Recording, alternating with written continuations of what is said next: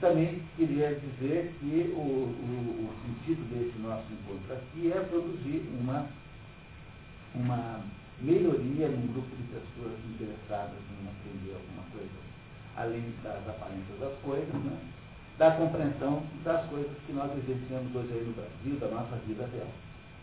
O nosso autor chama-se Aldous Huxley, e eu, diferentemente da luta dele, não vou poder gastar muito tempo com a biografia dele, não porque não tenha valor, ao contrário, tem muito, é, mas porque não só parte de vocês já o conhecem, nós fizemos o, nesse mesmo programa ano passado o livro Ao Admirável Mundo Novo, do mesmo autor, desse autor foram escolhidos dois livros só, esses dois, como eu preciso de todo o tempo disponível para ler o, com vocês a história da ilha.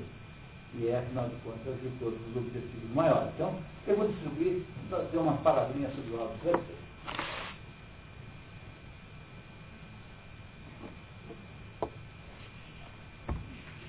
Foi 28 de outubro, hoje é 28. Deixa eu apitar aqui. Então tá, obrigado. Olha só.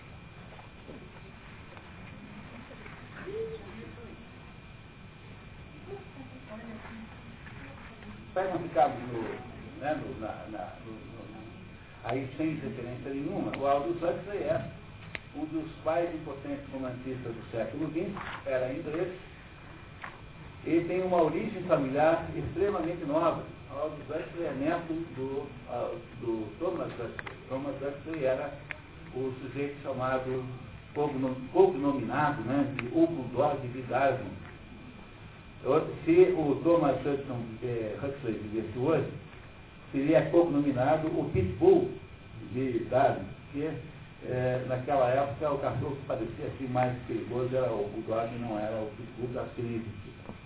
Então o Thomas Hudson, o avô do Aldous Huxley é o quase parceiro, não, a, teoria da, a teoria da evolução foi é, desenvolvida é, biologicamente pelo Charles Darwin, e social e filosoficamente pelo Herbert Spencer. Esses dois aí são dois ingleses, são contemporâneos. E o Charles Darwin tinha lá dúvidas terríveis sobre eh, se a teoria estava certa. Tanto é que no origem das espécies ele não se mete a, a estender a teoria da, da, da, do evolucionismo para, o, para, para os homens, para os seres humanos. Só faz isso mais tarde um livro chamado The Descent of Man, A Descendência dos Homens, que foi é, editado graças às pressões do Thomas Huxley. O Thomas pensava que estava de perfil. Enquanto ele achava, o, o próprio Charles Darwin achava, que tinha dúvidas enormes sobre a teoria da relatividade, eu, eu sei que isso não é o assunto aqui, mas qualquer pessoa que tenha cinco minutos sobre ela, o mínimo é que seja coberto de dúvidas sobre a própria teoria, que é uma teoria é, extremamente fraca do ponto de vista científico, né? enquanto ela já se, se propõe a ser uma teoria científica, isso ali está melhor demonstrada. Né? Então, o, o Charles Darwin tinha todas as dúvidas do mundo sobre a teoria da, da, da, evolução. E foi o avô do Thomas, uh, o avô do Aldous Huxley, Thomas Huxley, quem resolveu empurrá-lo para frente. Olha, o senhor vai publica sim, deixa e tal. Então é quase como se fosse um coautor da teoria da evolução. A mãe do, do Aldous Huxley, por sua vez, era sobrinha ou sobrinha neta do uh, Matthew Arnold. O Matthew Arnold foi o maior crítico literário do século XIX, quase um, o maior crítico da história, é um sujeito genial que achava que crítica literária era uma maneira de você educar o leitor. Então, fez uma enorme contribuição para os estudos literários do mundo, o Matthew Arnold, século XIX, inglês foi. Então, ele tem todos os, todos os pedigrees, né? Ele tem todas as origens familiares. É, estudou nas melhores escolas inglesas. Uhum. temos um pouco mais de tempo para tomar café. Tá? E é o Filipe Pereira. Tá?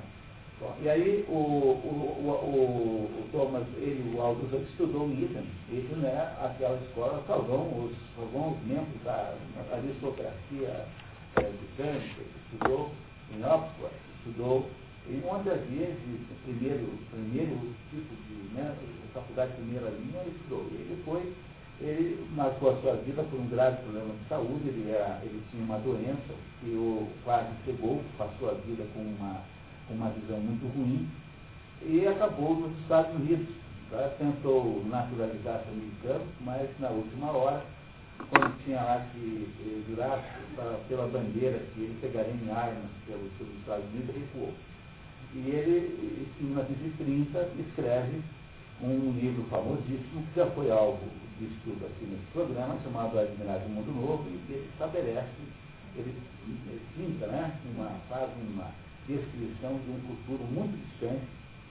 É, alguma coisa, a história passa assim em 500 e alguma coisa DS, quer dizer, depois de Ford, porque em algum momento da, da história a humanidade teria trocado a descendência da, da, do nascimento de Jesus Cristo pelo nascimento de Henry Ford. É. É, e, e nessa, nesse mundo tirânico futuro, todo mundo seria programado pelo Estado, pelo governo, que produziria as crianças como se faz a produção de, de, aí, de prédios em fábrica.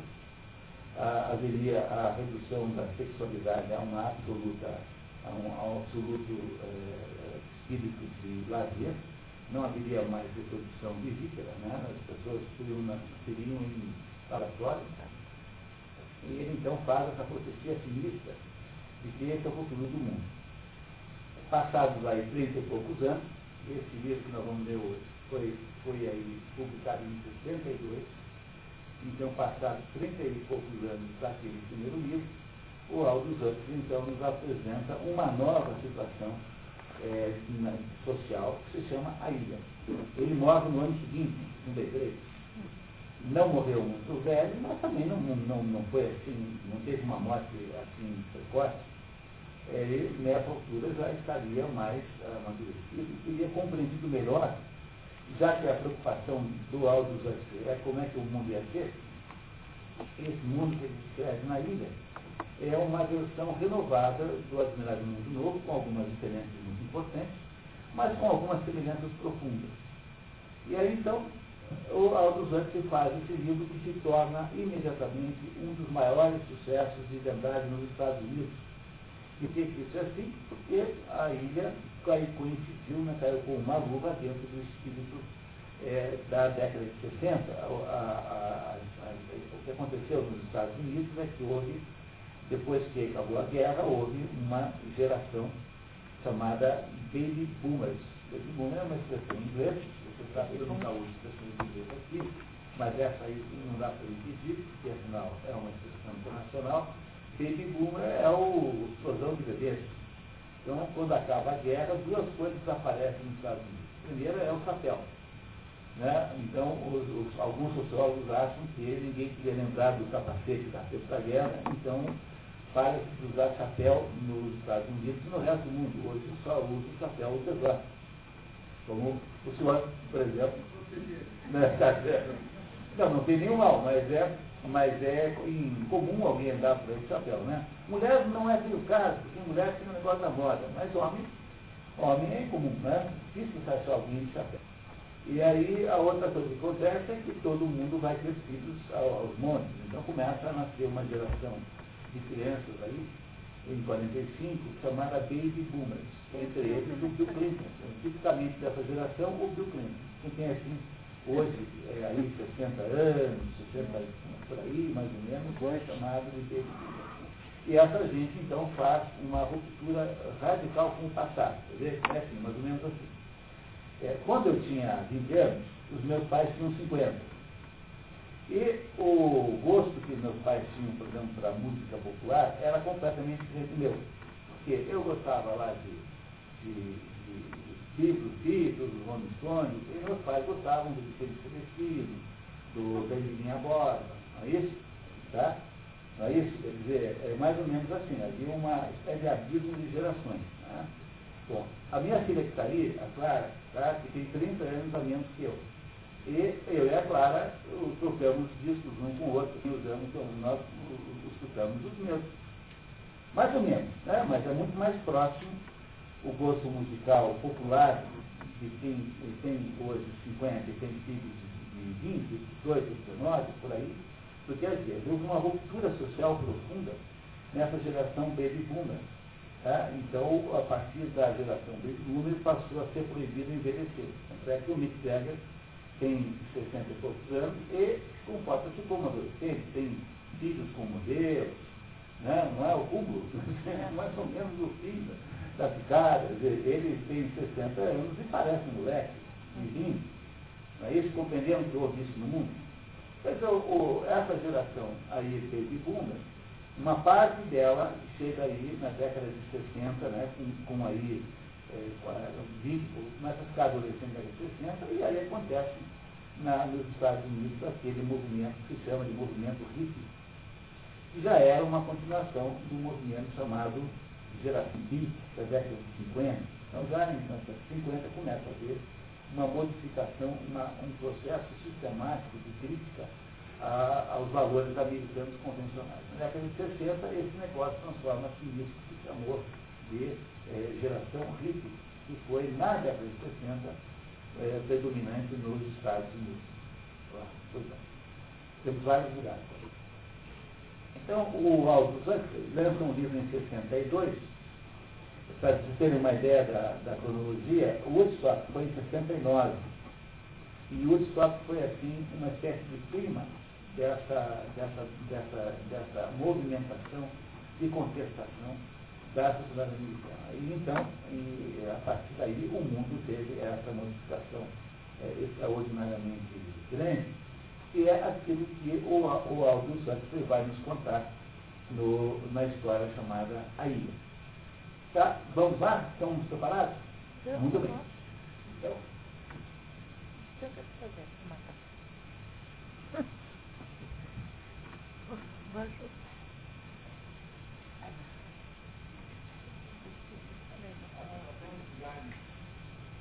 Tá lugar aqui. Ele levou tudo pra lá. Ixi, tá cagado. Ah, não, fora. Deixa eu ajudar.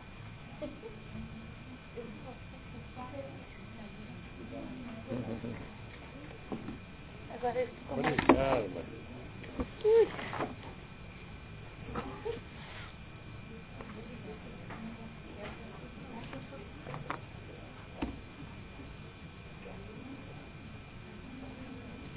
Parece que nós só copiamos o livro, mas não é verdade. Não é bem assim.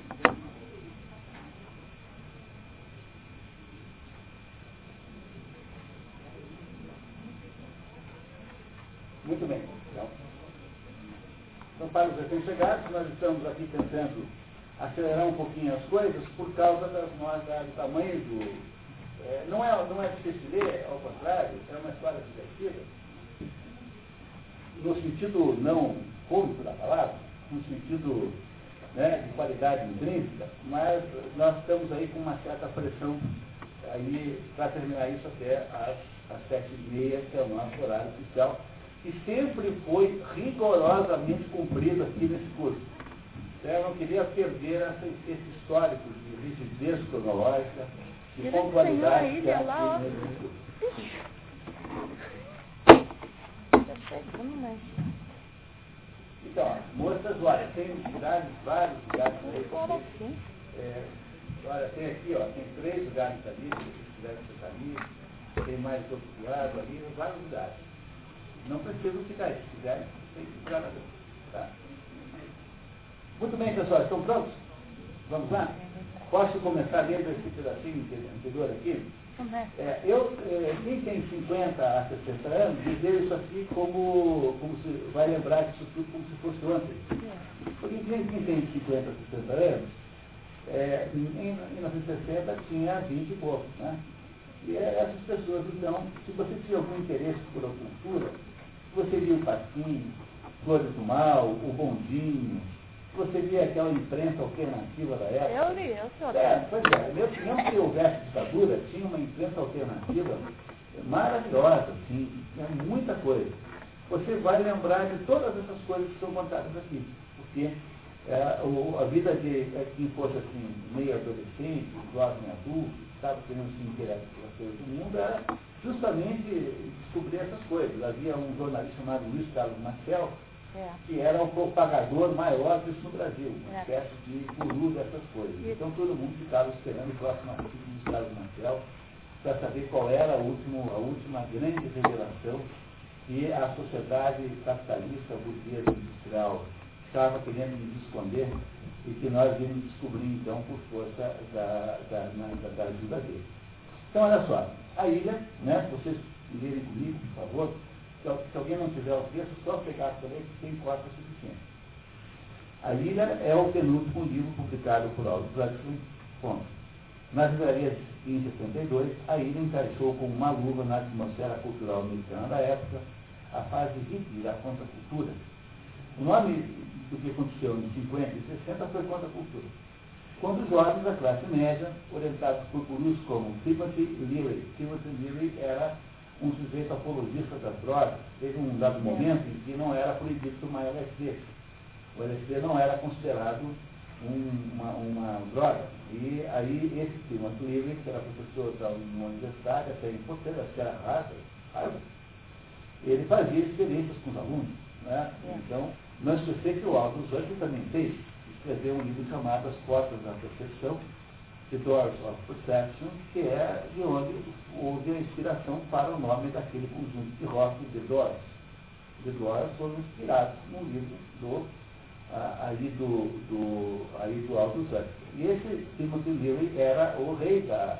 Porque o Aldous Huxley não era drogas, não era proselitista, não fazia campanha, mas esse homem aqui achava que ninguém ia conseguir existir se não tomasse LSD. Ele era um dos principais. O Alan Ginsberg era um poeta de qualidade boa até, eh, que pregava também a rebelião contra os valores concebidos. O Robert Lang é o pai da antipsiquiatria, quer dizer, a ideia de que tudo que se concebia até então como psiquiatria era tortura e que, na verdade, o melhor mesmo era jogar os jogos todos na rua, que era mais eh, humano. Esse Robert Lang é o pai disso, a antipsiquiatria. O Carlos Castanheira, todo mundo deve ter lido as histórias de Dom Juan Matos. Carlos. Castanheira é um proselitista de droga que fez vários livros, entre eles o mais famoso, Deve ser a Era do Diabo, em que ele conta as aventuras de uma personagem mexicana, um feiticeiro chamado Dom Juan Matos, um índio. E esse, e esse índio, então, faz experiências com o peiote. O peiote é uma droga derivada do cogumelo, eu acho que o nome técnico é mescalina. Um determinado cogumelo mexicano que era uma droga que era tida como a solução para os problemas humanos. É uma espécie de santo daime, mas um santo daime muito maior, muito mais, é, muito mais popular, né? Porque o santo daime é uma droga com conotações ainda que podem ser discutidas, mas são conotações pelo menos religiosas em princípio. Aí outro guru era o Robert Crumb, que fazia desenhos, um extraordinário desenhista, que fazia desenhos eh, contestando a sociedade. Herbert Marcuse, Herbert Marcuse é um filósofo alemão da escola de Frankfurt, que foi morar nos Estados Unidos, na Califórnia, e era o filosofante dos movimentos jovens de contracultura nos Estados Unidos. Jack Kerouac, que esse é até um pouco da geração anterior, né? esse é um escritor que escreveu um livro famosíssimo chamado On the Road, que todo mundo leu, imagino que todo mundo que na época se interessava por assuntos assim, deve ter lido, que é o mochileiro, né? né? Mas a cultura do mochileiro, ela é sistematizada pelo Jack Kerouac, no livro On the Road. É. Não tem em português é que está traduzido isso? Terra Estrada? Foi mais tarde, assim, Terra hoje Estrada, né? depois- Deve ser Estrada aqui no, no Brasil. E o Alan Watson, que esse era já um sujeito que passou a metade da vida sendo muito respeitado, é, um divu- divulgador de doutrinas orientais, mas aí acabou caindo no alçapão da teosofia. A teosofia é uma é, degradação das verdadeiras doutrinas orientais o Alan Watson acabou a vida mesmo como guru dessa turma. Então, se você pegar aqui, talvez um outro que possa aparecer, só que esse já tinha morrido, era o Hermann Hesse. O Hermann Hesse era outro cujos livros pareciam inspiradores dessa época. Há um livro do Hermann Hesse chamado Steppenwolf, Lobo das Sete, que também deu origem ao nome a um conjunto de rock que cantava Born to be Wild. todo mundo já ouviu um milhão de vezes, Born to War, que é a música dos motoqueiros aí, até hoje. Né?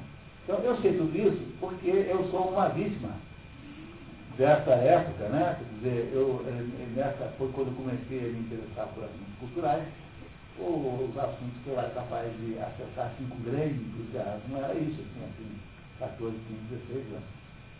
Essa foi uma época monumental e eh, nunca será perfeita. Era uma época de descoberta, como se o mundo descobrisse que tudo estivesse escondido até, até então, até aquele momento. Não é isso? E essa é, essa é o resultado dessa época aí, em que o, o, é, o, é o clima social em que o livro A Ilha é lançado. O que? Pois não? É, havia também nas artes plásticas o, Andy Warhol, o Andy Warhol era um fenômeno muito nova-iorquino, né? Os outros eram todos californianos. Engraçado, nos Estados Unidos, a matriz da, digamos assim, do, do, do, dessas invencionistas de natureza de processo social novo são todas na Califórnia. Até hoje é assim. E o Andy Warhol era um de Nova York, era, era um pouquinho diferente, mas a grande manifestação desse momento foi a música. E todas a mais importante foi a música, secundária um pouco pela literatura e, sobretudo, pela adoção meio indiscriminada de eh, orientalismos em geral, foi quando o mundo começou a se interessar por yoga, foi quando o mundo começou a se interessar por é, aí, orientais, foi quando começou a misturar a cultura ocidental com a oriental, que não acontecia isso antes, isso não existia até então. A nova era já é o fenômeno moderno. Então você tem, na década de 50, você tem a, a geração beat, que é fundamentalmente poesia, poesia mais do que literatura em geral, na década de 60 você tem o movimento hippie. Tá? Na década de 70 você tem ainda os estertores do movimento hippie. E é, começa aí a aparecer no final da década de 70, começa a aparecer a substituição, o novo modelo reciclado, que chama Nova Era, no dentro do qual nós estamos hoje plenamente. Todas essas três coisas aconteceram nos Estados Unidos na Califórnia. É a matriz dessas coisas lá. Apareceu ratinício, é, é, eles podem até ser vistos como relacionados com isso, mas não há realmente um cinema, de, um cinema hippie, isso não tem. Porque o cinema sempre foi uma arte muito cara, né? Então sempre foi controlada por, por, por interesses comerciais. Então, os Estados Unidos, sobretudo, é o país em que manda o produtor. Que tem o dinheiro é que manda no filme. É, o diretor só é diretor de verdade na, na Europa, porque no, o dinheiro é do governo né? aí faz o que quer. Mas no, em Hollywood o sujeito quer saber se vai dar ou não vai dar é, o dinheiro aquele filme. Né? Tudo mais ou menos assim. Então você tem, na verdade, as expressões cinematográficas disso são o, os filmes que os Beatles fizeram, os filmes dos Rolling Stones, uh, o Woodstock, né? E, Woodstock. É o quê? É, é, o, o Dennis Hopper foi o filme é, em que o, cuja trilha sonora era é, é, essa música do Stephen é. Born to Be Wild, né? Que chama o filme. Easy do... Como é o nome? Easy Easy na, Rose. na Rose 63. Easy Rider. Easy Rider. Que é o filme talvez mais importante dessa época, que é o filme do sujeito que sai de mochila pelas estradas para vencer a vida. Então, vocês estão me matando do coração com essas lembranças do seu. E a peça reta? Eu não aguento mais.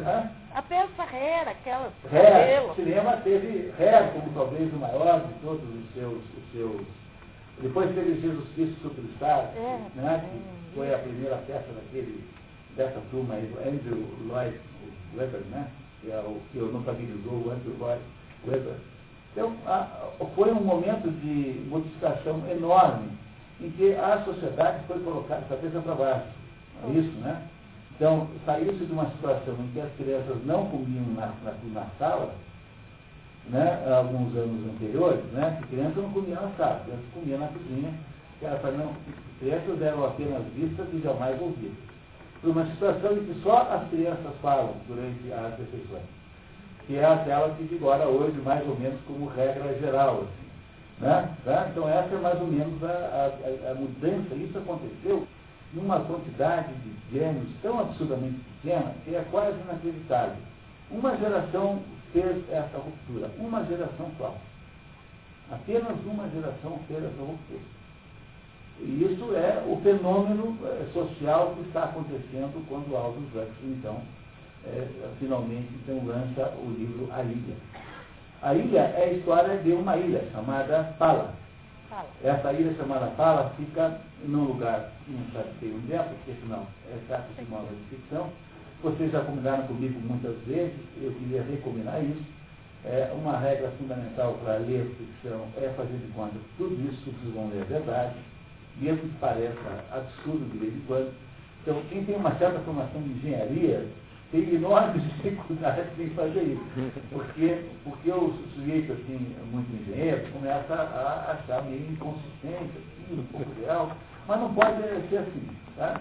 Mesmo que você tenha uma formação técnica e conduza a sua vida com rigor, é, é imprescindível fazer de conta que tudo aquilo é verdade. Porque o, a obra de ficção é uma obra que convida ao, ao, ao, à imaginação poética você precisa entrar nisso como quem realmente está vivenciando essa situação. Você tem que se imaginar lá naquela ilha, né? como se fosse um sonho. Essa é a primeira condição para que nós possamos ter aí uma, uma compreensão da obra de ficção. Há, na verdade, mais uma ilha, imagina que seja algum lugar perto da Indonésia hoje. E há aí um, duas ilhas próximas uma da outra, uma chama-se Redangue Lobo, e a outra chama-se Pala. Elas são divididas por um estreito, portanto, por um pequeno, uma pequena passagem de água. Pequena em termos oceanos, né? Tá? Não está vizinho. Né? Então há uma, um estreito marítimo né? do mar entre essas duas ilhas. E essas duas ilhas têm muitas diferenças, são muito diferentes uma da outra. E um determinado jornalista chamado William é, Asked Farnaby, que é chamado de William ou de Farnaby durante a história, é, vai, então começa a história com um naufrágio desse jornalista que estava na ilha, estava na Mediosa de, de, de, de Luba, né? Estava lá e foi velejar sozinho, teve um acidente e naufragou nas costas é, de Pala. E a história então começa com é, é, a, a, abertura desse jornalismo. Veja, embora o livro não seja um livro muito intenso em aventura, em, em, em ação, ele é um livro extremamente denso e que você tendo um pouquinho de paciência, com um certo vocabulário direto, então você se diverte muito dentro desse livro. Então eu queria, exatamente pela mesma razão pela qual eu disse outros, que vocês não deixassem de ler a ilha, tá? que é um livro seguramente muito interessante para entender o mundo contemporâneo. Então, vamos começar a ler? Alguém viu aí o microfone? Tem por acaso um microfone ali? Não tem? Tem, não tem. Sabemos se está ligado, né? Então, entendeu se está ligado ali?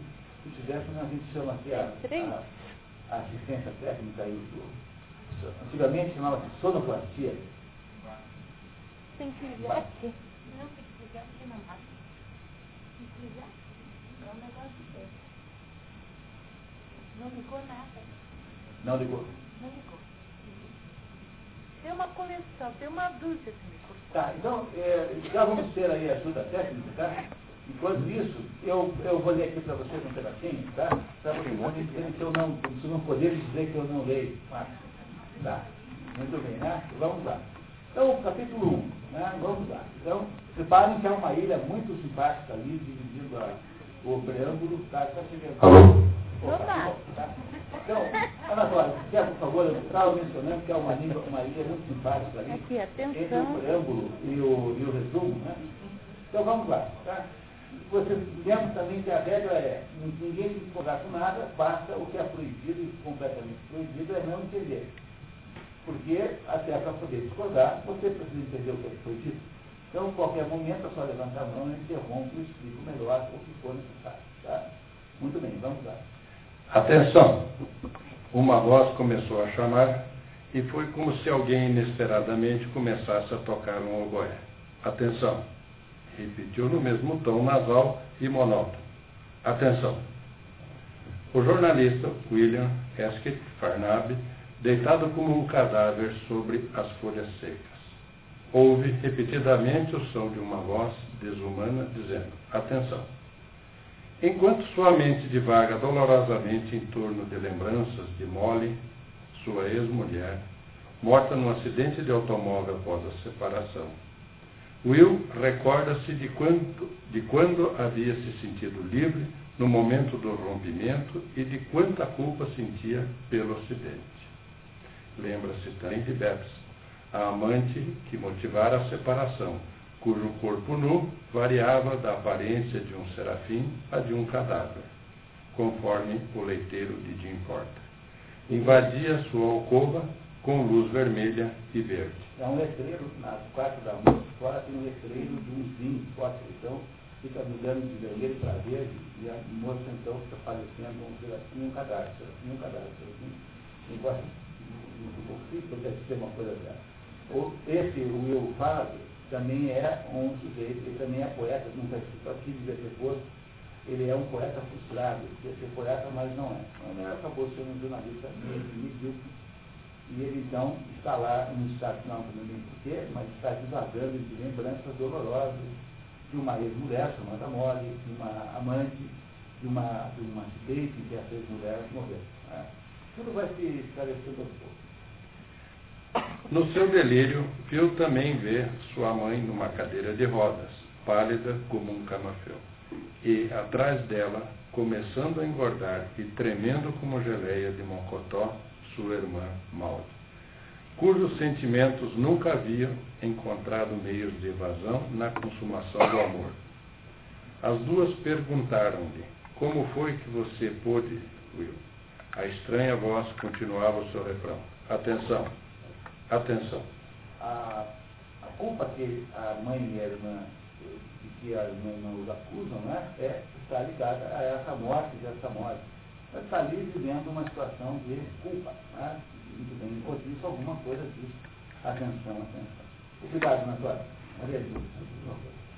Atenção! A voz se aproximara, chamando de algum lugar à sua direita.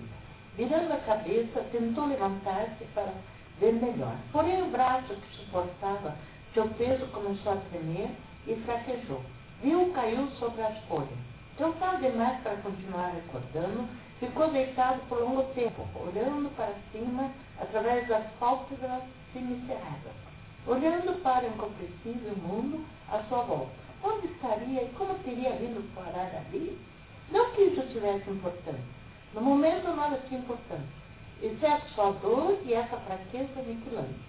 Sempre a mesma coisa, apenas um assunto de interesse científico. Hum, deixa eu ver aqui.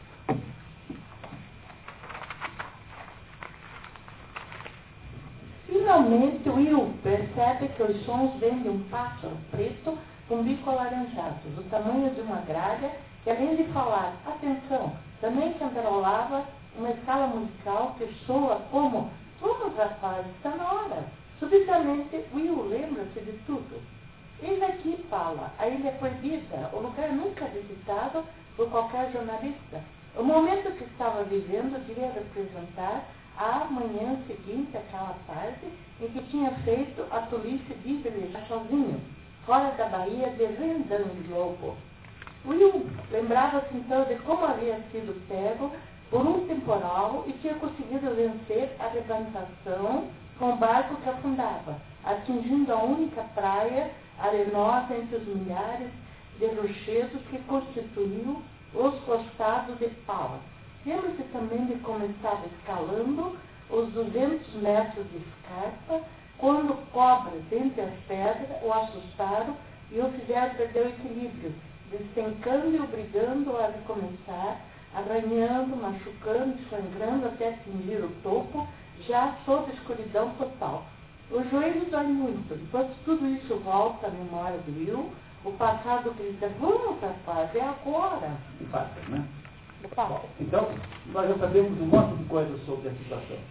Sabemos que esse Will estava lá em Renda Novo, é, que a ilha tinha bala e que havia feito, saído para velejar sozinho e teve lá um problema qualquer e o barco acabou naufragando nas costas de bala.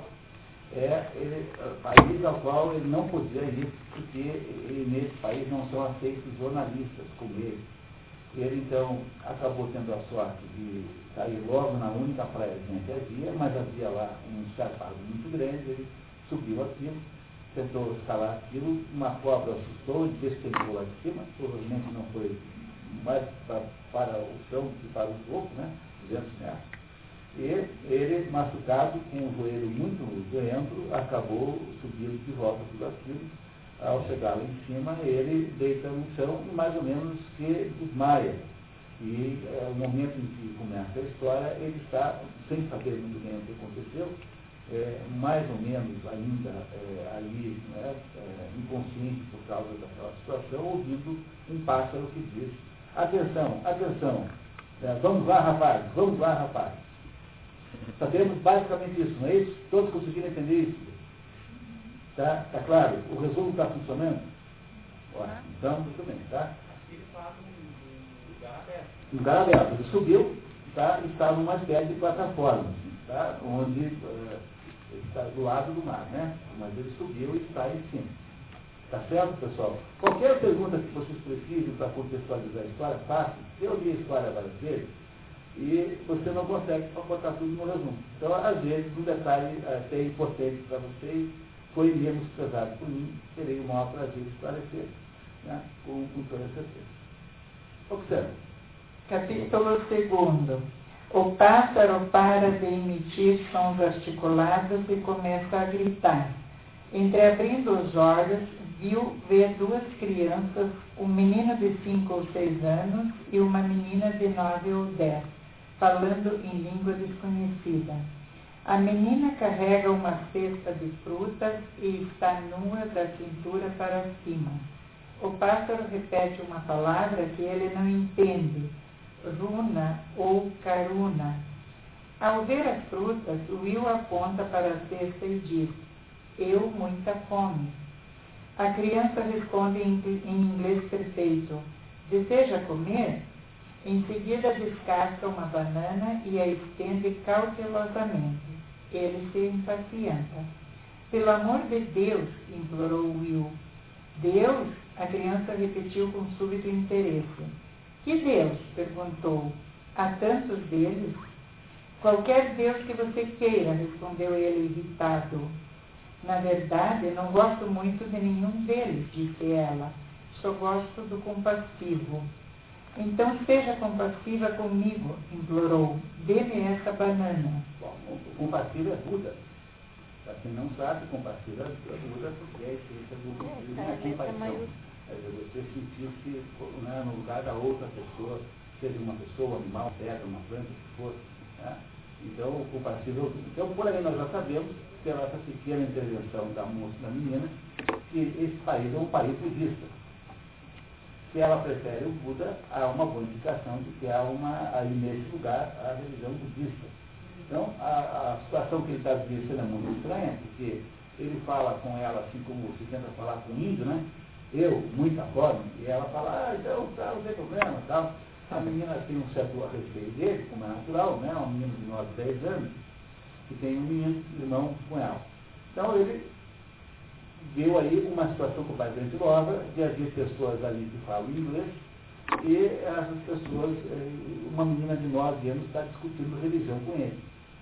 Não, não é muito comum acontecer isso, né? mas é uma situação aí nesse caso faz muito sentido. Ele então tem fome e ela tem medo de dar a banana para ele. Acaba conseguindo. Muito obrigado, Alexandre. Por favor. Ela me entrega a banana e dá um para trás como um pequeno animal evitando uma armadilha. As crianças conversam na língua estranha e o menino parte, a menina esclarece. Disse a Tom Krishna para ir em busca de alguém. É, deve ser nesse lugar que a Bíblia Consuelo aprendeu a batizar os filhos, né? É. né? Mas deve ser mais ou menos aqui.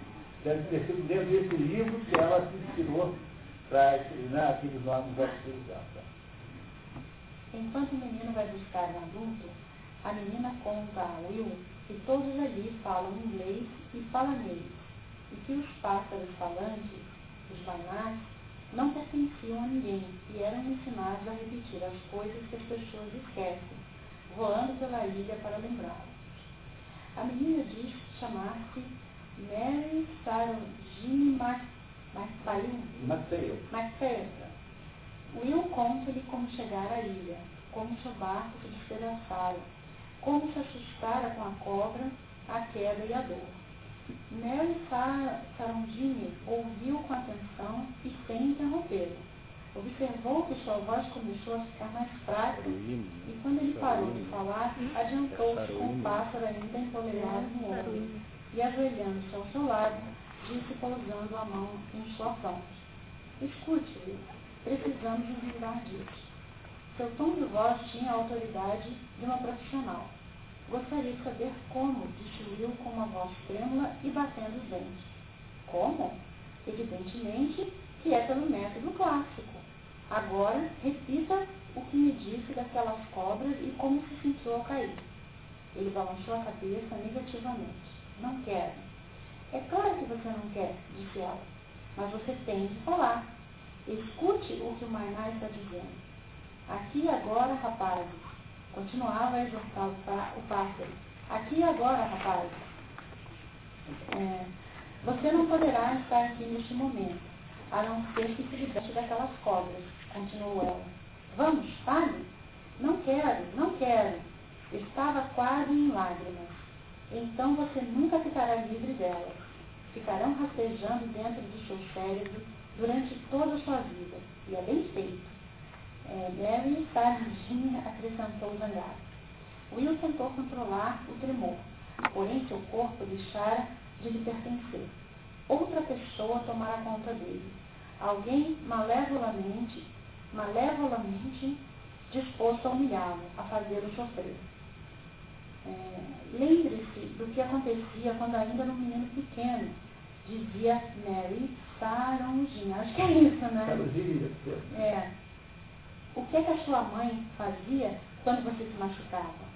Ela o tomava nos braços e dizia, meu pobre filhinho, meu pobre filhinho, será que fazia isso? Perguntou um tom escandalizado. Will concordou. Mas é horrível.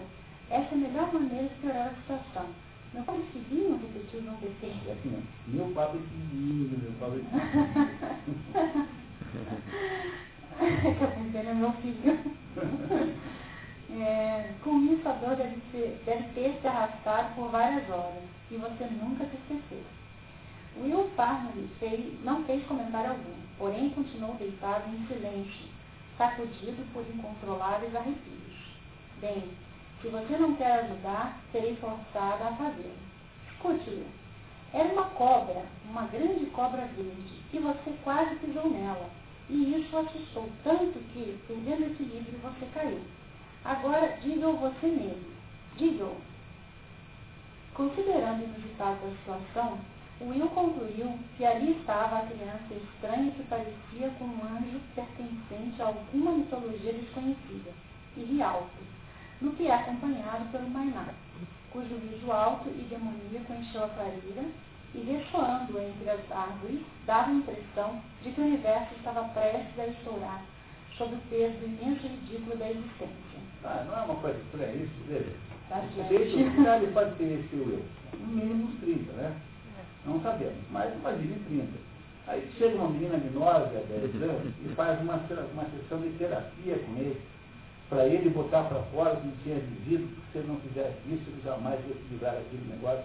Não é uma situação muito exótica para alguém como eu, que está? Então ele já sabe, nessa altura, que essa ilha aí não é uma ilha qualquer, é uma ilha onde acontecem coisas, não precisa ser a ilha do, do Morro, que é outra história, né? mas é uma ilha onde acontecem coisas, para dizer no mínimo, exóticas.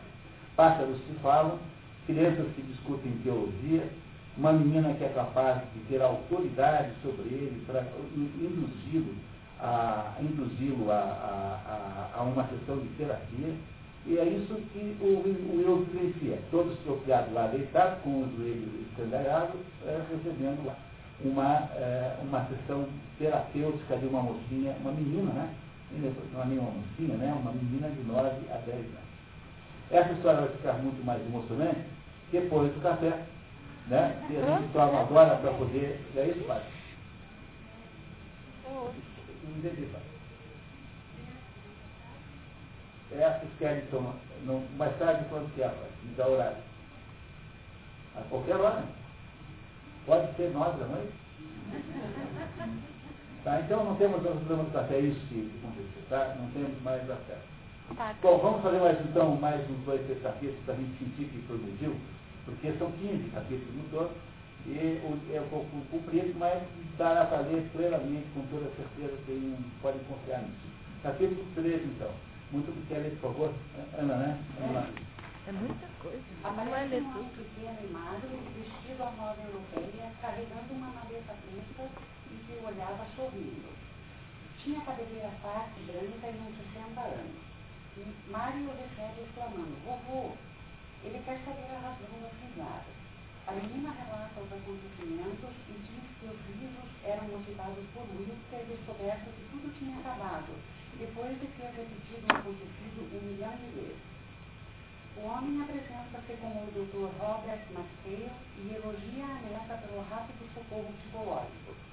Enquanto é tratado, Will comenta, comenta a sua vida faz considerações amargas sobre o seu pai alcoólatra, diz ser jornalista correspondente viaja pelo mundo a relatar todos os horrores que ocorrem. Observando o médico, Will cogita quantos dias por ser e de balanês existia naquele possível Highlander. Highlander é o, nome que dá para os escoceses. Os escoceses moram nas terras altas e é por isso que eles têm isso, que é a, a ideia central é que aquela água é, que se usa no isso seja uma água especial, que fica lá das montanhas. Então, o Highland é um escocês, tá? genericamente falando. Aquele homem é um homem europeu, né? como é, aliás, a Mary e o Tom Krishna, são todos europeus, numa ilha estranha, uma ilha proibida, da qual você tem pouca informação, e fica imaginando o se ele é alguma coisa paranesa, tem alguma, alguma ligação com o fato, com a ilha. Continuamos. Paranês é de fala. Essa ilha onde estamos, estamos de fala. E a razão, nós nunca ficamos sabendo o que de fala, mas aprender uma boa desconfiança é que entre as três grandes é, matrizes do budismo, uma delas, que é o budismo do sul da Ásia, é todo registrado numa língua chamada Pali. A língua Pali é uma língua próxima do sânscrito, e que, é, que teria, que registraria então os documentos mais próximos de tudo. Então a, o, o, budismo do sul da Ásia seria o budismo que teria conservado com mais é, precisão os documentos originais de Buda. Que de fato aconteceu, todo mundo sabe que o Buda é um plano que nasceu ali mais ou menos no século VI ou V a.C., o filho de um, de um, de um príncipe, ele era príncipe, né? ele era de caça guerreira. E o Buda, então, depois de uma certa na vida, ele fez todos os processos de formação como Cristo, ah, entre eles casar e ter filhos, ele resolveu que ele não queria mais daquilo e saiu vagueando pelo mundo tentando entender alguma coisa. E o Buda, então, acabou gerando uma religião chamada budismo, que tem três grandes, digamos, três grandes braços. Um braço no Tibete, onde é chamado de budismo tântrico, um braço na na, na, no Oriente mesmo, é, na China e no Japão, ah, onde há o Zen budismo, que é uma das variantes do budismo oriental, e um braço no sul da Ásia, é, na ilha de Sri Lanka, por ali, naquela região, onde, onde há o budismo mais antigo de todos. O, o, na Índia não há budismo. Há um budismo residual, é, perto do Tibete, é, sem significado estatístico. Os indianos não dão a mínima para o budismo, porque os indianos acham que o budismo é uma espécie de hinduísmo de exportação. Não há, além do fato de ter sido é, inventado por um guerreiro, o budismo não tem legitimidade ontológica, não é? Quer dizer, não é, uh, não é admissível que o sujeito da caça guerreira se meta a formar religião. Isso é um fato importante que explica por que na Índia não tem budista nenhum. A Índia é um país hinduísta, mas não, não é budista. Há muito mais budismo fora da Índia do que na Índia, comparavelmente mais. Mas voltaremos a esse ponto, tá? Essa ilha aqui, sabemos que é, que é budista. Não é isso? Então, continuamos, por favor. O Dr. Maxeio conta que havia nascido em Balas no dia do funeral da Rainha Vitória e que só exercia a medicina em emergências, já que estava dedicado à pesquisa agrícola. Faltou uma crase ali, um assunto grave, para fazer a crase iniciar pesquisa agrícola. Então, corrigem, por favor.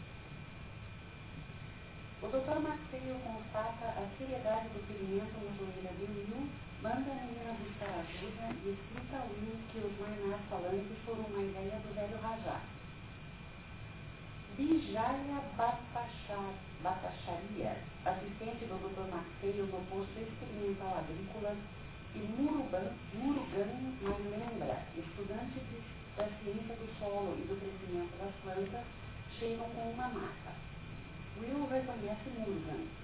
Ele o havia visto cinco dias antes, muito elegante, se vestindo o Mercedes branco do coronel Tipa, ditador de Redan Lobo, a ilha vizinha de onde Will partira para velejar antes do acidente.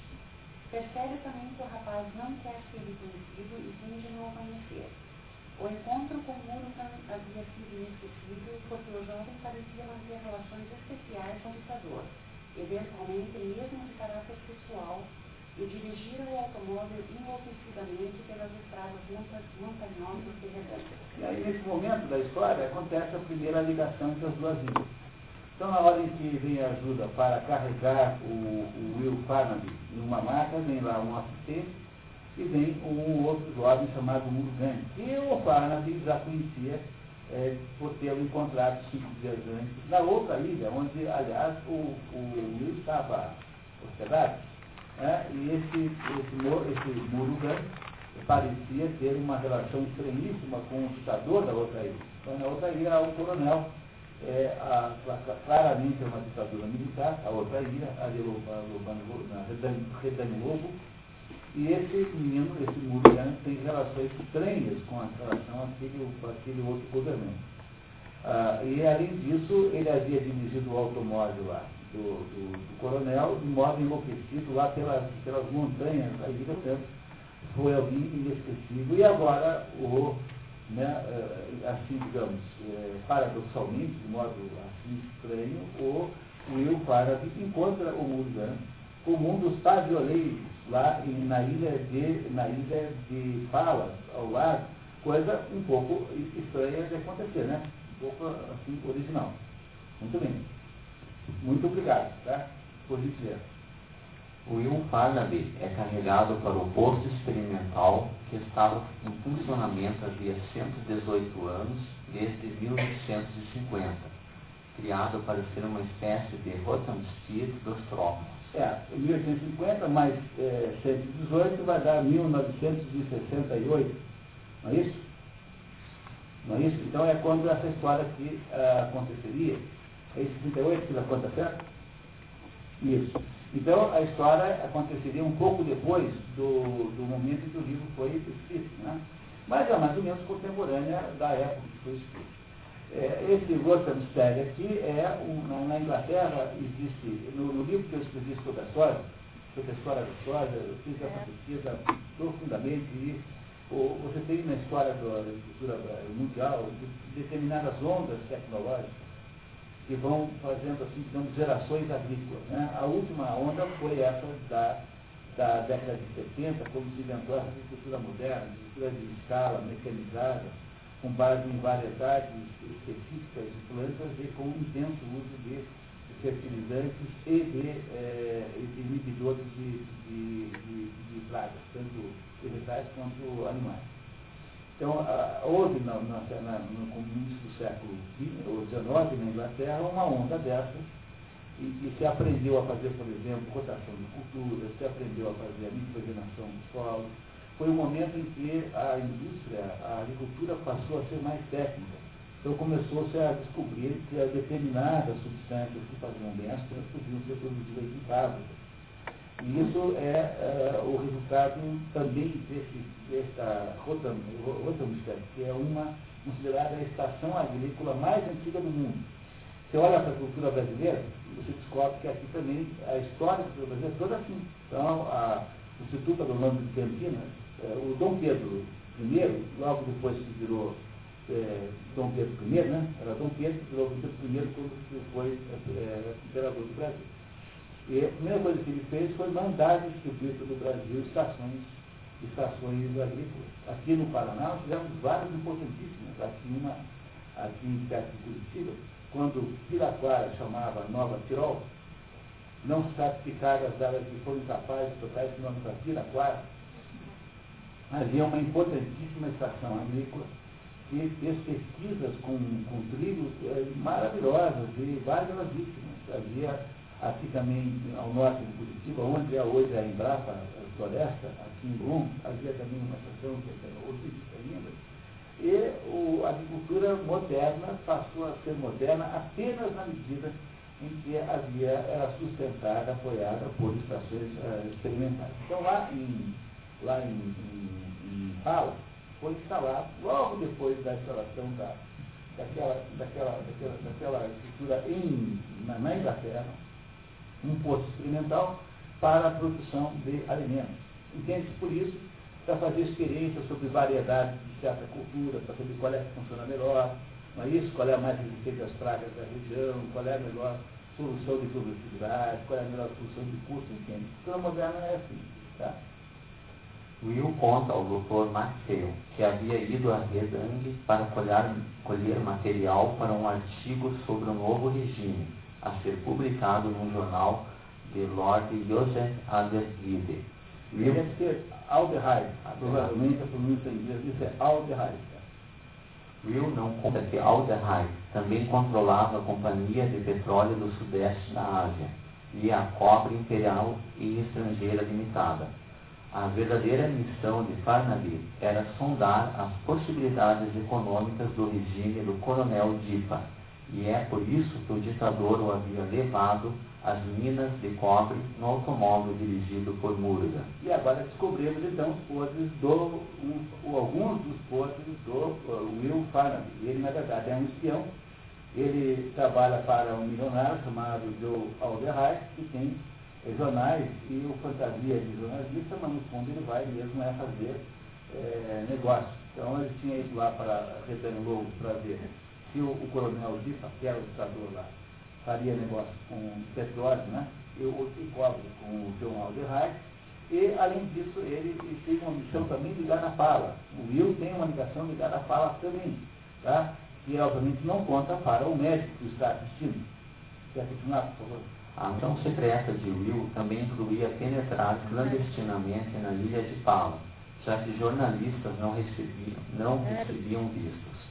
Alderheim haviam, havia recomendado a Will que, que procurasse a rainha-mãe, em Palo, já que eram velhos amigos e haviam participado juntos de sessões espiritualistas em Lugano, na Suíça.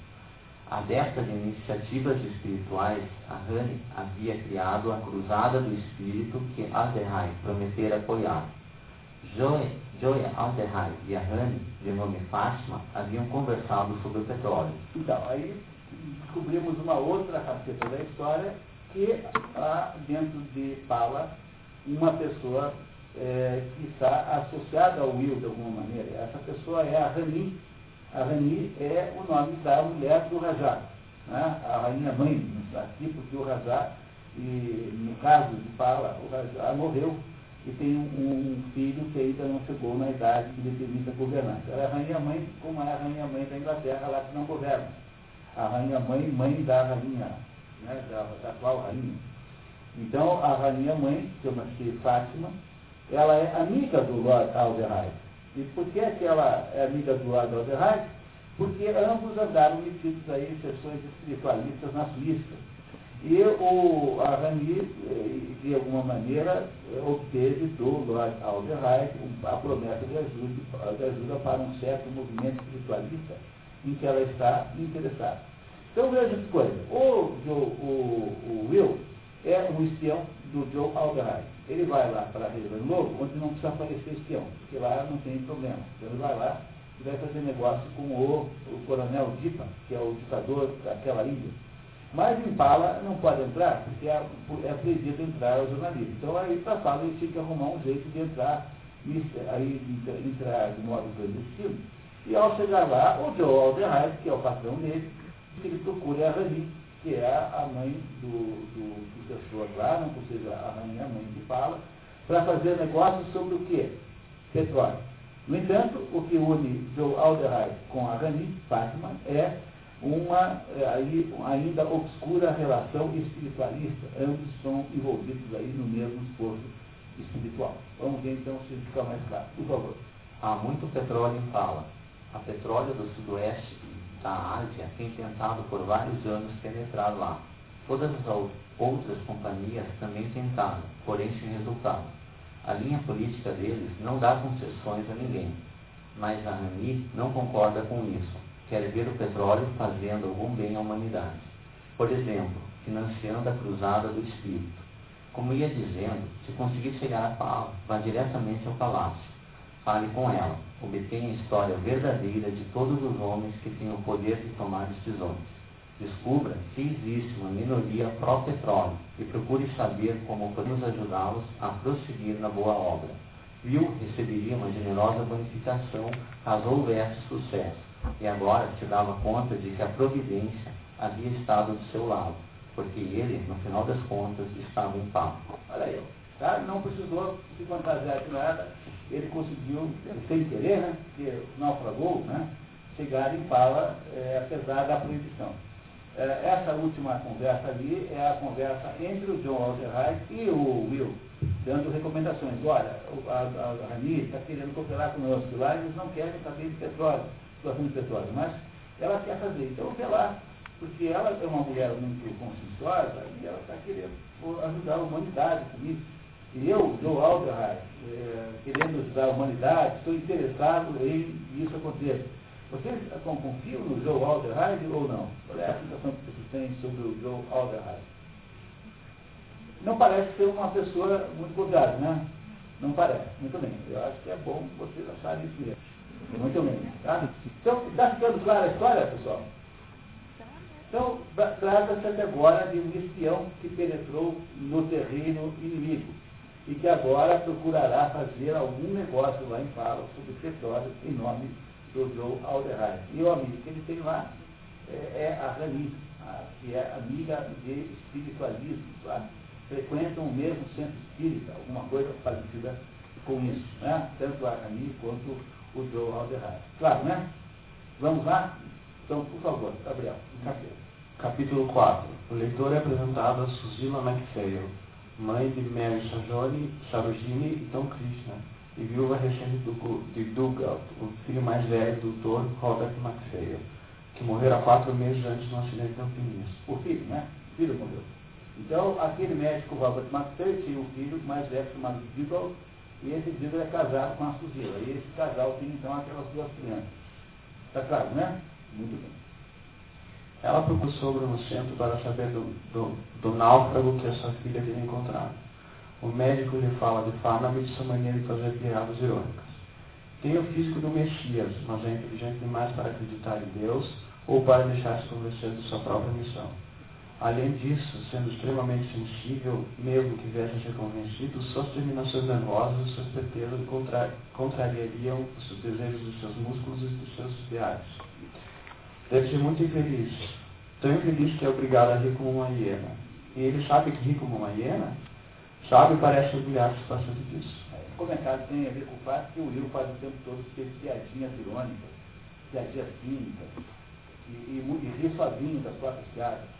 Por isso que parece a, ao doutor que ele fica como uma hiena, faz piadas cínicas, né, irônicas, e fica dando risada ele mesmo das suas próprias piadas.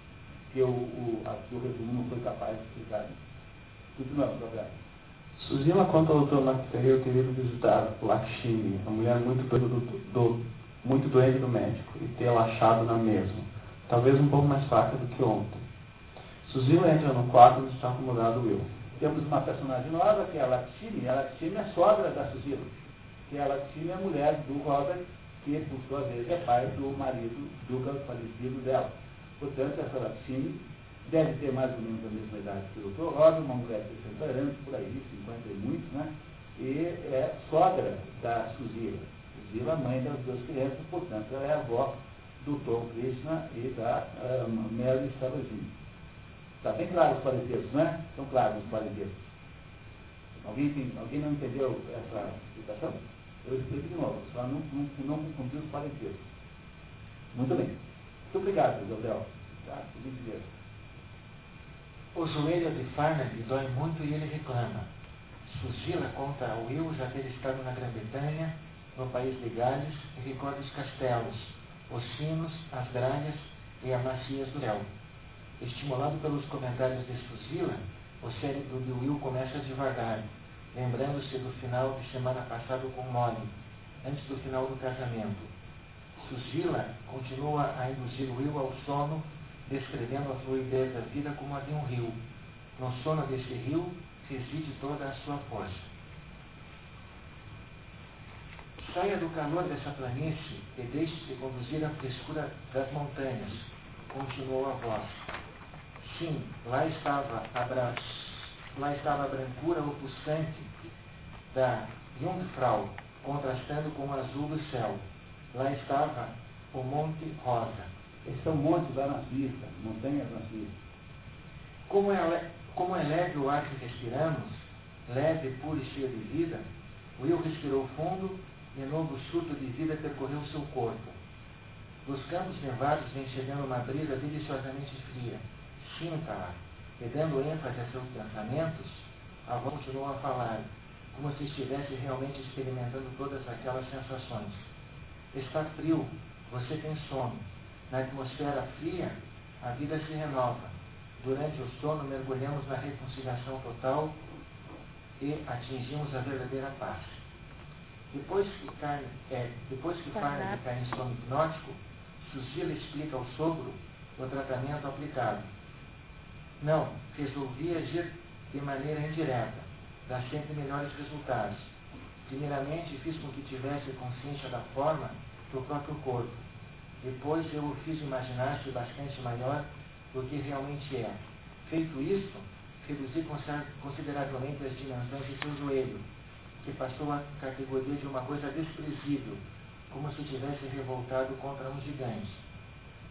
Não creio que haja a menor dúvida quanto ao vencedor desse embate. E aí, então, o Will, no mesmo dia em que naufraga, no dia seguinte ao naufrágio, primeiro passa por uma psicoterapia de uma menina de 10 anos e agora é feito dormir por uma mulher que o convence de que o joelho dele tinha um mitra de, de tamanho e que o resto corpo tão pequeno, tão pequeno que aquela dor não poderia ser é, verdadeira, tinha que ser desprezível. E aí, então ele passa por uma sessão de indução hipnótica é, para é, autoconvencer-se de uma outra coisa que não aquilo que estava acontecendo e dorme então demonstrando que aquela gente ali de fato não é bolinho. Né? Não é isso? Ali naquela ilha existem coisas é, diferentes. Compreenderam o que aconteceu? A Susila estava lá reclamando do joelho. Ela foi lá e fez com que ele conseguisse dormir, apesar da dor no joelho, hipnotizando-o com imagens, falando de imagens, induzindo a pessoa a um determinado estado é, mental existencial. Todos compreenderam até agora? Vamos em frente então? Muito obrigado. Todos, por favor. Capítulo 5. O Dr. Robert McPhee visita sua mulher, Vastini, casado há 27 anos, trocam reminiscências carinhosas. Mas o médico precisa ir a Shivapuram, Puram, capital de Pala, para uma reunião do conselho privado. Antes de partir, entrega a Will um exemplar do livro do velho Rajá. Nota sobre o que é, o que é que e sobre o que seria razoável fazer a respeito disso, dizendo ser a melhor introdução sobre a cultura da ilha. O velho Rajá faleceu em 1938 após um reinado após um reinado três anos mais longo que o da Rainha Vitória. O atual herdeiro do trono de Pala é bisneto do Rajá. Maxil também explica que o avô do velho Rajá, de cognome Rajá da Reforma, havia chamado seu avô e os dois haviam inventado a moderna Pala. Então, sabemos uma coisa importantíssima agora. Sabemos que a moderna Pala, essa que o, o Will está olhando, né? ela é resultado da ação de duas pessoas. Uma, do avô do velho Rajá, que havia morrido há pouco, né? Estamos em 60 alguma coisa, o avô morreu em 38. Não é tão pouco assim, mas é mais ou menos é, contemporâneo do século. E havia um velho Rajá, havia o avô desse velho Rajá, cujo nome eu já adianto a vocês, chama-se Rajá Reformador, que havia se associado ao avô do Dr. Robert Mateus, esse que está aqui cuidando do eu, e esses dois aí, o, velho, o, o, o avô do velho Rajá, ou seja, o Rajá reformador, e mais o avô do, desse é, Robert Mateus, haviam então feito uma combinação, um combinado é, de fazer Paula do jeito que ela é. Então nós sabemos aí qual é a genética, onde é que está a origem dessa sociedade diferente chamada Papa.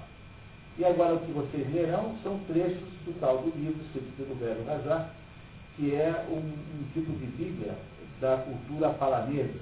Então foram feitas seleções aqui no livro original, há muitas e muitas páginas disso, não darei para botar tudo. Então vocês podem uma ideia do que se chama, do que é essa cultura que fala, nessas, nesses comentários que estão aqui, tá? Então, por favor, Rubens, quer ler mais espera assim, alguns dois se ao menos o maniqueísta que penso ser me permitisse ser o que de fato sou, é, é de fato, de cá tem um. O sim e o não deveriam reconciliados na abençoada aceitação da experiência do ser único. Em religião, todas as palavras são obscenas. Qualquer pessoa que se mostrasse eloquente acerca de Buda Deus ou Cristo deveria ter a boca lavada com sabão carbônico. É mais ou menos assim, diabo verde. Parecida com isso, sim. A aspiração de todas as religiões de eternizar somente o sim em cada par de opostos é irrealizável porque contraria a natureza das coisas. O maniqueísta isolado que penso ser, se autocondena a uma repetição infindável de frustrações e está no conflito permanente com outros maniqueístas, igualmente frustrados em suas aspirações. Conflitos e frustrações, tema de toda a história e de quase toda a eh, biografia, eu lhes informo o sofrimento, disse Buda realisticamente. Porém, ele também mostrou o fim do sofrimento, o autoconhecimento, a aceitação total e a abençoada experiência de ser único. A concentração em pensamentos abstratos e exercícios espirituais equivale a exclusões sistemáticas no domínio do pensamento. A fé é uma coisa muito diferente da crença. A crença resulta do fato de se levar a sério, sem a menor análise, as palavras proferidas. Palavras de Paulo, de Maomé, de Marx e de Hitler, palavras que o povo levou a sério. O que resultou disso? O resultado foi a ambivalência sem sentido da história, o sadismo apresentado como dever, a devoção contrabalançada pela paranoia e as personalidades irmãs de caridade e as despersonalizadas irmãs de caridade cuidando das vítimas dos inquisitores e dos cruzados da igreja que pertencem. A fé, ao contrário da crença, nunca pode ser levada muito a sério. Ela é confiança empiricamente justificada a nossa capacidade de saber quem realmente somos. É ela que nos permite esquecer o crente maniqueísta que existe no âmago do bom ser. Parece difícil, né? Mas não é tanto, porque a razão pela qual parece um pouco obscuro isso é primeiro porque eu peguei um pedacinho só do texto inteiro, mas se tivesse colocado tudo também não ia ajudar muito, porque no fundo ia ter mais da mesma coisa. Né? É, por que, que parece obscuro? Porque ele está se referindo aqui a expressões que não são comuns no nosso modo de pensar, que revelam uma determinada, uma determinada é, é, maneira de ver o mundo que não é a nossa, e que, no entanto, pode ser compreendido pela índole. Eu, eu, depois de muitos anos de ficar muito, assim, é, muito impressionado com o fato de todo mundo cantar música em inglês sem entender uma palavra que está dizendo, né, hoje entendo perfeitamente o que acontece isso, porque as pessoas não sabem o que é a letra mas compreendem o, a textura emocional da música. Então você não vai é, sentir, né, você não vai sentir emocionalmente de nenhum modo ouvindo feeling né, e ouvindo uma música lá do Stephen Wolf. Eu, defendendo a música tocando, eu ando de 80 a 160 por carro.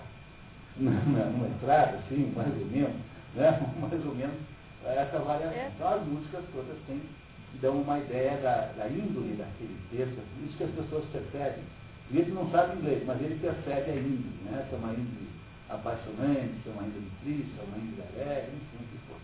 Então, aqui também há uma índole dentro desse trecho. Mesmo que nós não tenhamos entendido muito, qual é o principal foco dessa, desses trechos retirados do livro do Velho Razão, que explicam a, a sociedade? O que, parece ser a mais importante é, característica do texto?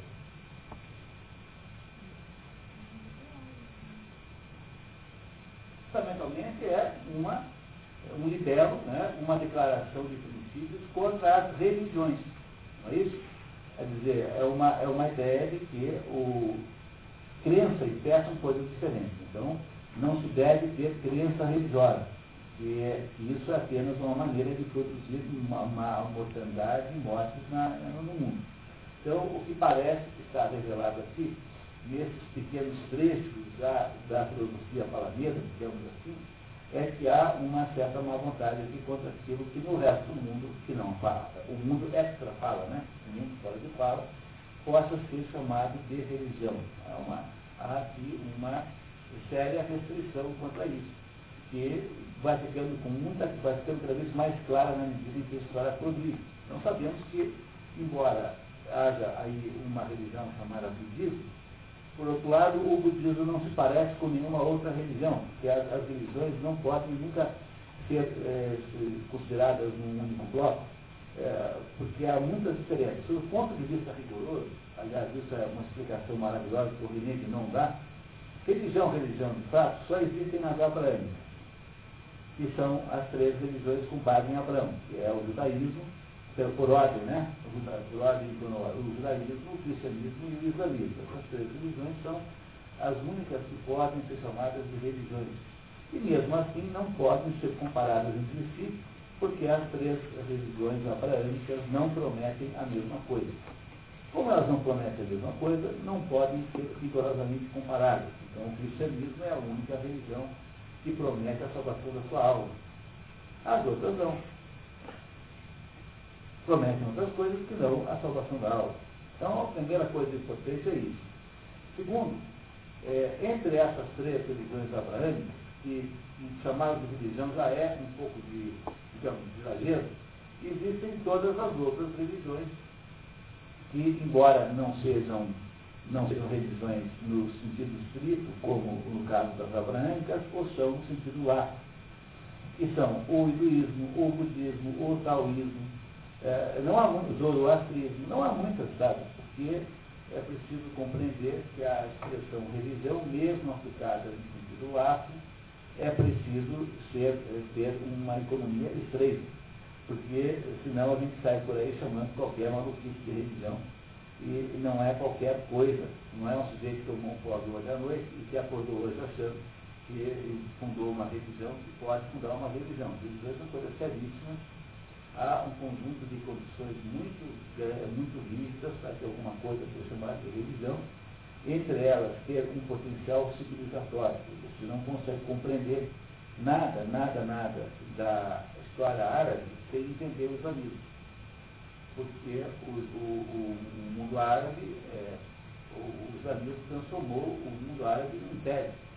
E isso foi o islamismo que fez não são as, as, os impérios que fizeram as religiões, mas são as religiões que fizeram os impérios. Essa é uma, uma extraordinária e importantíssima ideia, noção sobre religião. Uma das condições para que alguma coisa seja uma religião é que ela tenha uma potência civilizatória. Se não tem, se vai ficar só dez sujeitos ali, como tem aqui o Hélio Leite, que vocês devem conhecer, que é o tipo mais engraçado que tem aqui em Curitiba, um artista plástico, que fundou a religião, a igreja da Nossa Senhora da Graça. E ela consiste em 20 fiéis apenas, que passam lá domingo de manhã, duas horas por domingo, contando piadas, que é a igreja da graça, salvação pela graça. Então, uma coisa dessa, né? a igreja da salvação pela graça, a igreja do, do Hélio Reis, que é obviamente uma brincadeira, né? Mas isso é assim, não é 50 pessoas que se reúnem e montam uma isso é uma coisa seríssima. Tem, tem que ter uma história muito grande atrás disso. Né? Então, o que aqui é importante entender é que o, o budismo tem, como toda a religião, uma especificidade que, em última análise, o torna incomparável. E o budismo é uma religião sem a presença de uma entidade divina. Não há Deus no budismo nem menção, nem mesmo referência. Não é que os budistas não acham que tem Deus, acham que tem. Mas, para um budista, Deus não é uma personagem ativa na história. Não tem poder de influenciar e nem de exercer qualquer espécie de modificação na nossa vida. Então, o, budismo, eh, por causa disso, foi muito tempo debatido. O René Guinon, é, eu acho que não morreu achando que o budismo não era nada.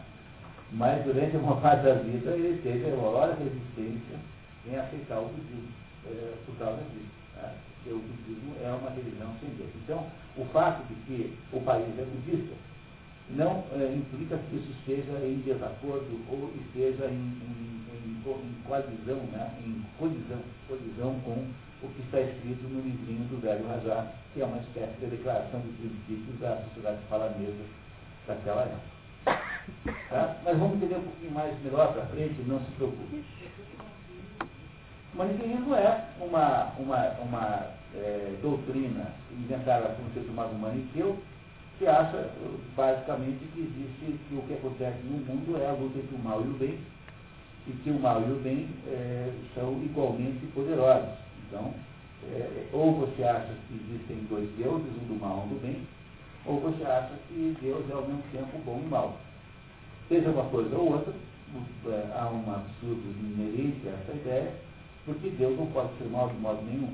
Se há algum mal no mundo, esse mal não é porque Deus seja mal, nem porque exista alguém que esteja produzindo mal no mesmo com autonomia, o, o, o diabo produz o mal, mas o diabo não é inimigo de Deus, o diabo é inimigo dos homens. Ah, o diabo é uma espécie de aspecto da, da, da, da, mente de Deus que é, de alguma maneira, contrária à existência humana. Mas o diabo não é inimigo de Deus. Deus não tem inimigo. Então, o maniqueísmo é a ideia de que possa existir uma força maligna no mundo, tão grande quanto Deus, que produz as barbaridades. Então, é como se o mundo fosse uma luta eterna entre duas forças, uma bem e do mal, e essas forças uma hora ganham uma, outra hora ganham outra, uma hora ganham uma, outra hora ganham outra.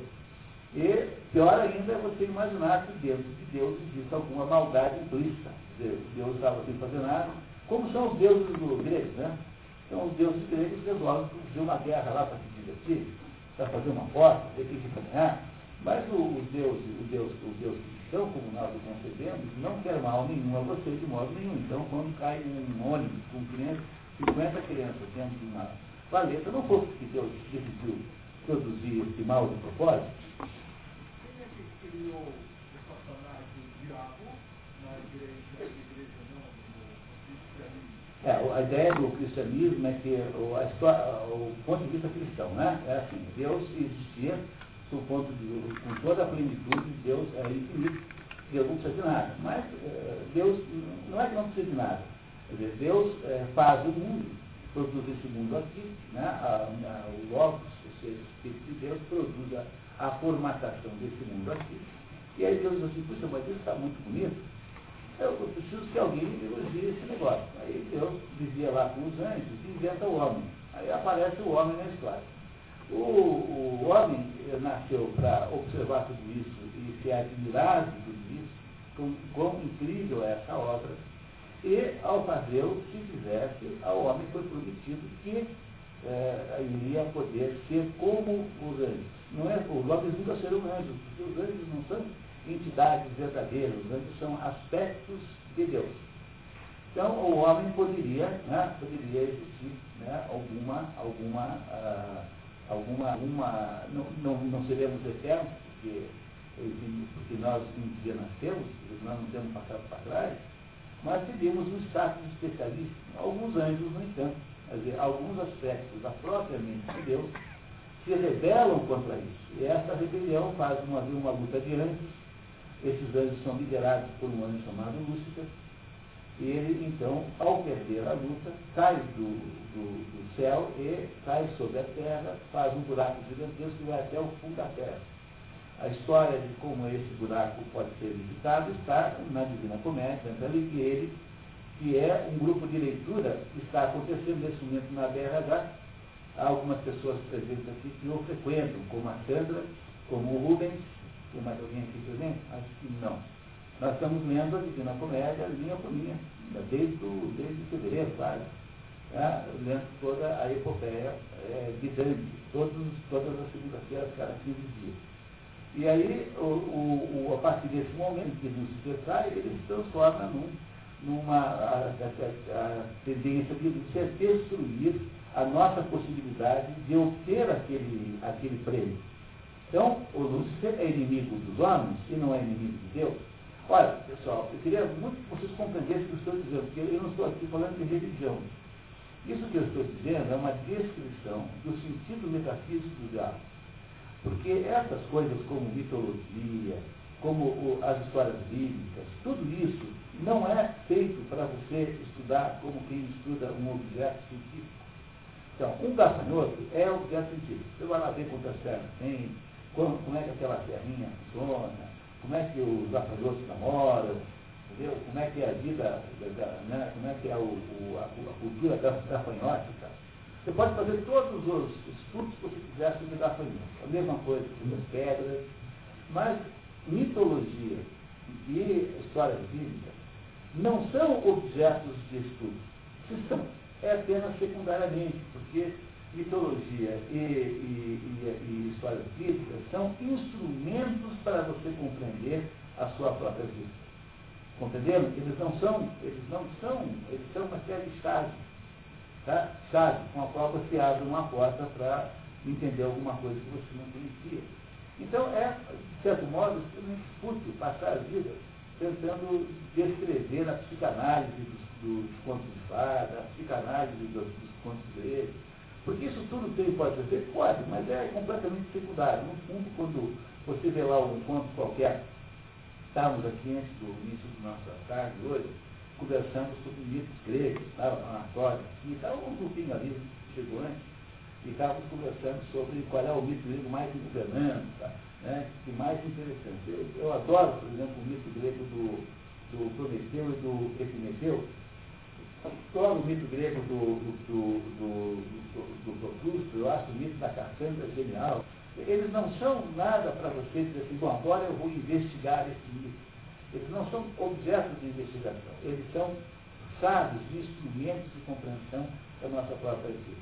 Então, quando se descreve esses acontecimentos ligados ao nascimento do, do diabo, do homem, nós estamos, na verdade, compreendendo alguma coisa sobre a nossa própria vida. É isso que o, Joseph K. é incapaz de fazer. Joseph K. não compreende isso.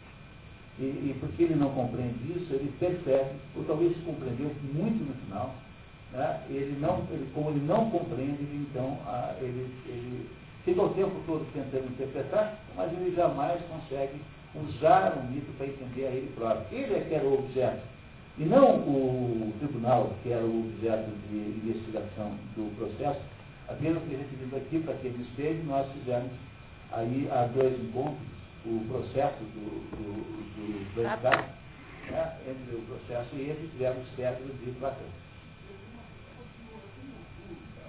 Pois não?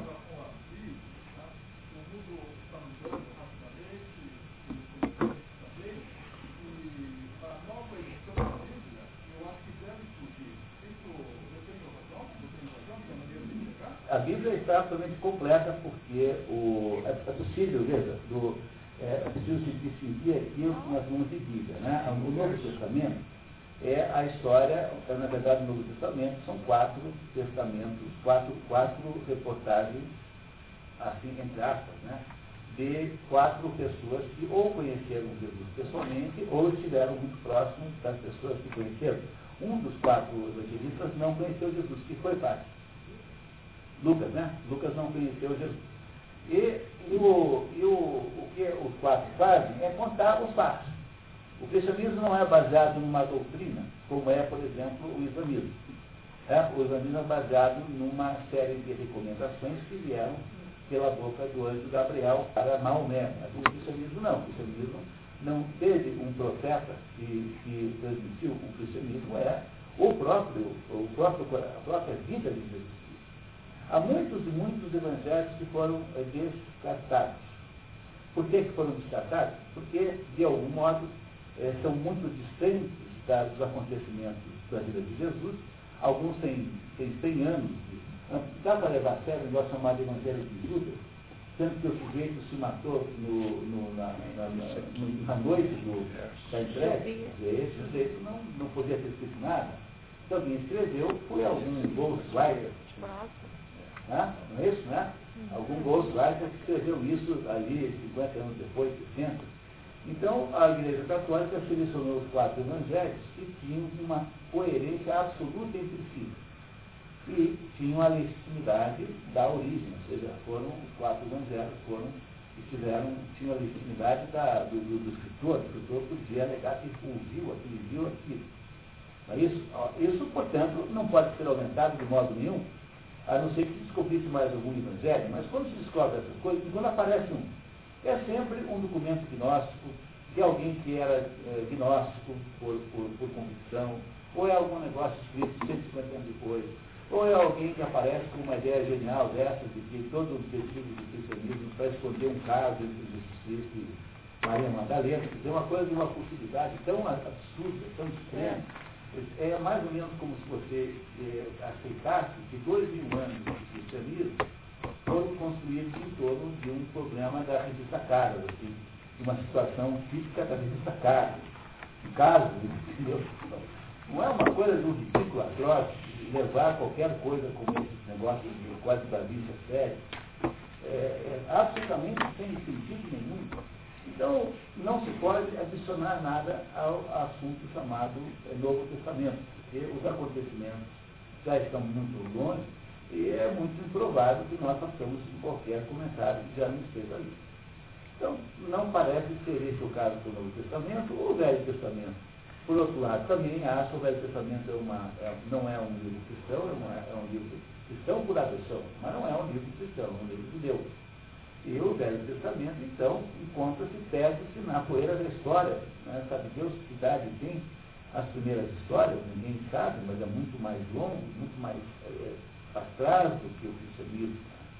Então, não há nenhuma boa razão para se fazer isso.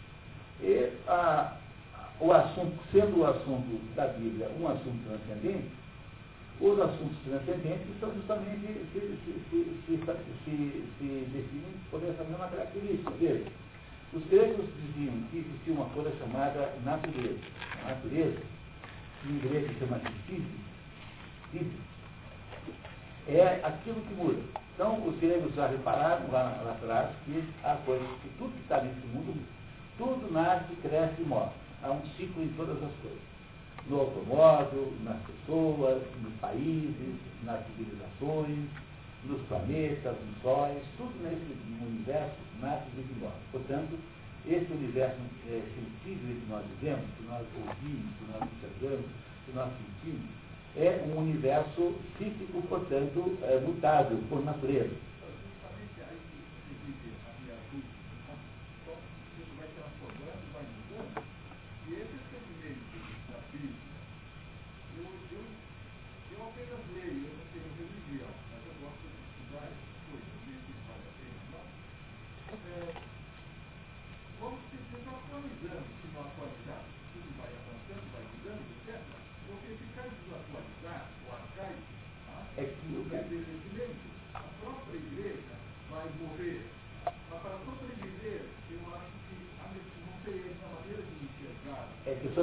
Razão quando o senhor diz assim, a igreja católica pode morrer? Pode. É muito. Há um risco enorme de acontecer isso. Eu, se você quiser minha opinião sincera, eu acho que ela encontra-se em estado meio moribundo.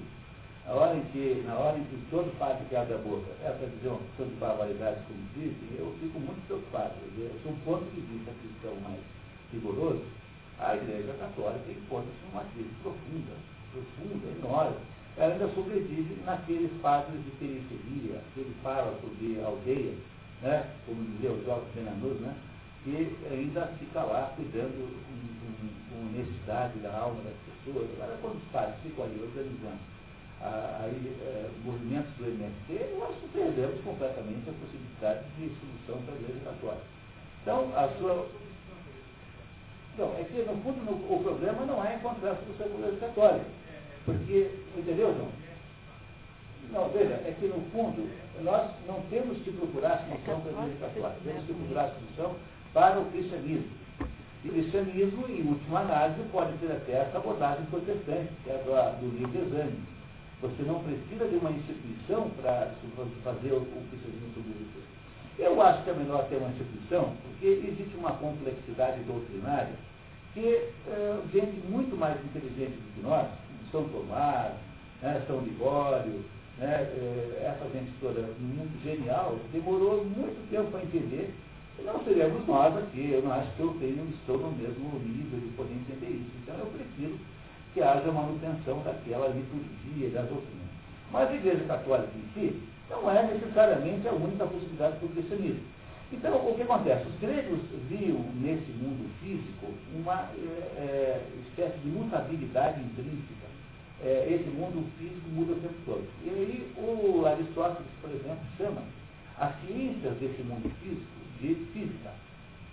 No sentido aristotélico da palavra, física envolve tudo que você puder imaginar. Envolve o que a gente chama de biologia, o que se chama de química. Então, tudo aquilo. O que é a física? É a ciência daquela parte do mundo que muda. Ele dizia assim, bom, mas para que tenha uma parte do mundo que mude, obrigatoriamente tem que ter uma que não mude.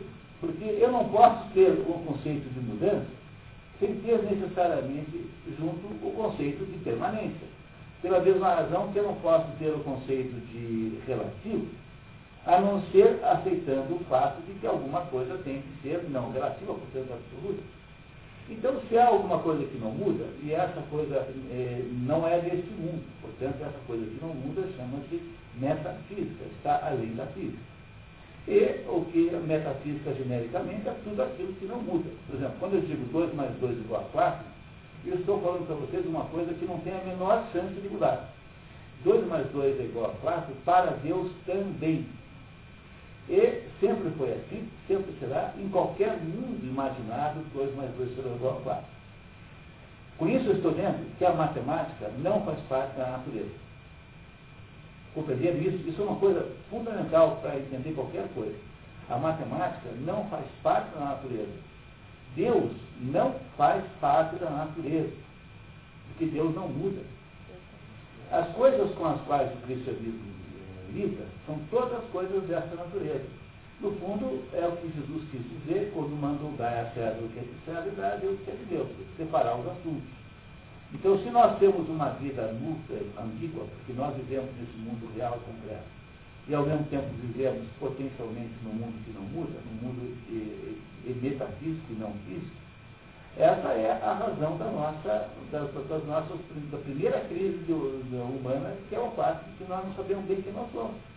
Então, a Bíblia nos diz que eh, nós eh, somos pó e ao pó voltaremos, ou seja, somos parte desse mundo físico material que se reciclará, e ao mesmo tempo a Bíblia nos diz que nós somos feitos da imagem e semelhança de Deus.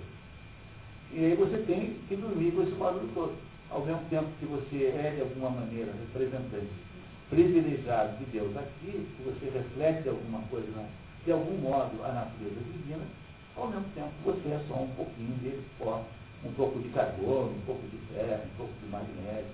Dá para você, você pode ser encaixotado numa caixa de pó daquelas grandes do, do aqueles maiores, sim, dá para colocar qualquer um de nós ali dentro. Talvez os mais gordinhos precisem de uma daquelas, uma pequena, mas, mas enfim, é, né, é muito fácil de fazer isso. Então, o que, que você acha dessa? Nós somos, ao mesmo tempo que nós somos seres transcendentes e que temos uma ligação especialíssima com Deus, que nos deu o planeta, estou sempre falando do ponto de vista cristão. Ao mesmo tempo, nós somos numa precariedade absoluta e só uh, temos alguma sobrevivência possível a custa de muito esforço. Essa precariedade é a primeira das grandes tensões sobre as quais se constitui a, a humanidade. Se não me engano, é essa tensão. E sabe, pior, não tem solução nenhuma. Não tem jeito de resolver o problema. É, temos que nos é, conformar com o fato de que viveremos tensionados o resto da vida entre esses dois mundos.